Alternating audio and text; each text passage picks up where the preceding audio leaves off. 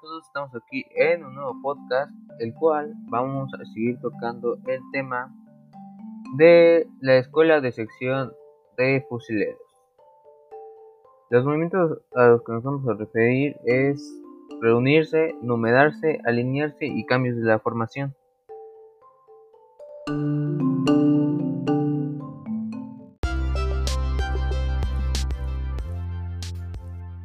El primer movimiento que vamos a ver es reunirse. Como todos estos movimientos tienen dos voces, la preventiva y la ejecutiva. La preventiva es reunirse y la ejecutiva es ya. A la voz preventiva, la sección donde se encuentre adoptará la posición fundamental y se preparará para emprender la marcha a paso veloz en dirección hacia su comandante. A la voz ejecutiva, la misma sección se reúne a paso veloz en línea tres filas a siete pasos y centrada al frente de su comandante. El sargento comandante del primer pelotón, al integrarse a la formación, ordenará alto y en descanso.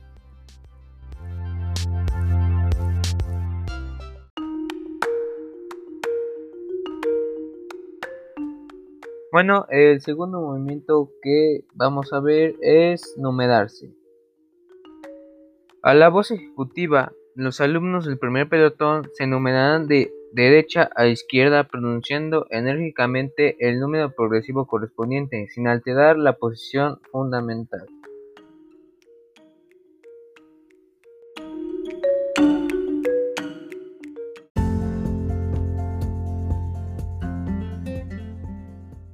Bueno, el siguiente movimiento es alinearse. En el documento nos dice que la sección se alinea por la derecha o izquierda con las mismas voces y movimientos indicados en la escuela del pelotón de fusileo. Ya sea que el comandante te indique alinearse por la izquierda o alinearse por la derecha.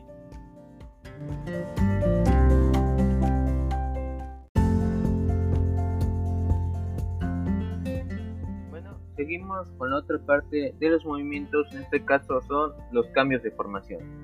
El primer cambio de formación es de línea en dos o tres filas de columna por dos o por tres. Esta tiene dos voces, preventiva y ejecutiva.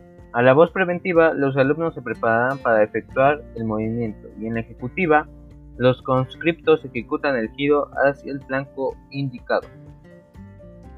El segundo movimiento es de columna por dos o tres a línea de dos o tres filas. Tiene dos voces, la preventiva y la ejecutiva. La voz preventiva, que es blanco, izquierdo o derecho, los conscriptos se preparan para realizar el movimiento.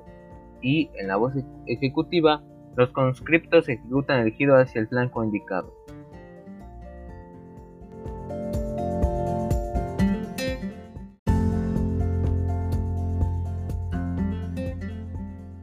Bueno, llegamos a la parte de los recordatorios que nos da este documento sobre las marchas o en las marchas.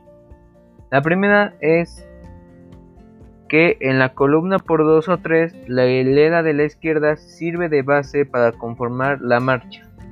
La segunda es que en línea en 2 o 3 filas la guía se lleva en el centro de la formación.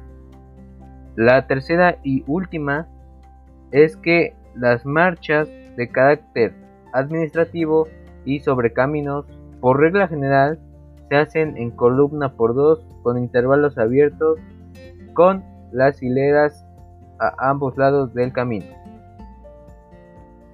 Bueno, esto sería todo por el episodio de hoy. Espero que les haya gustado. Nos vemos pronto.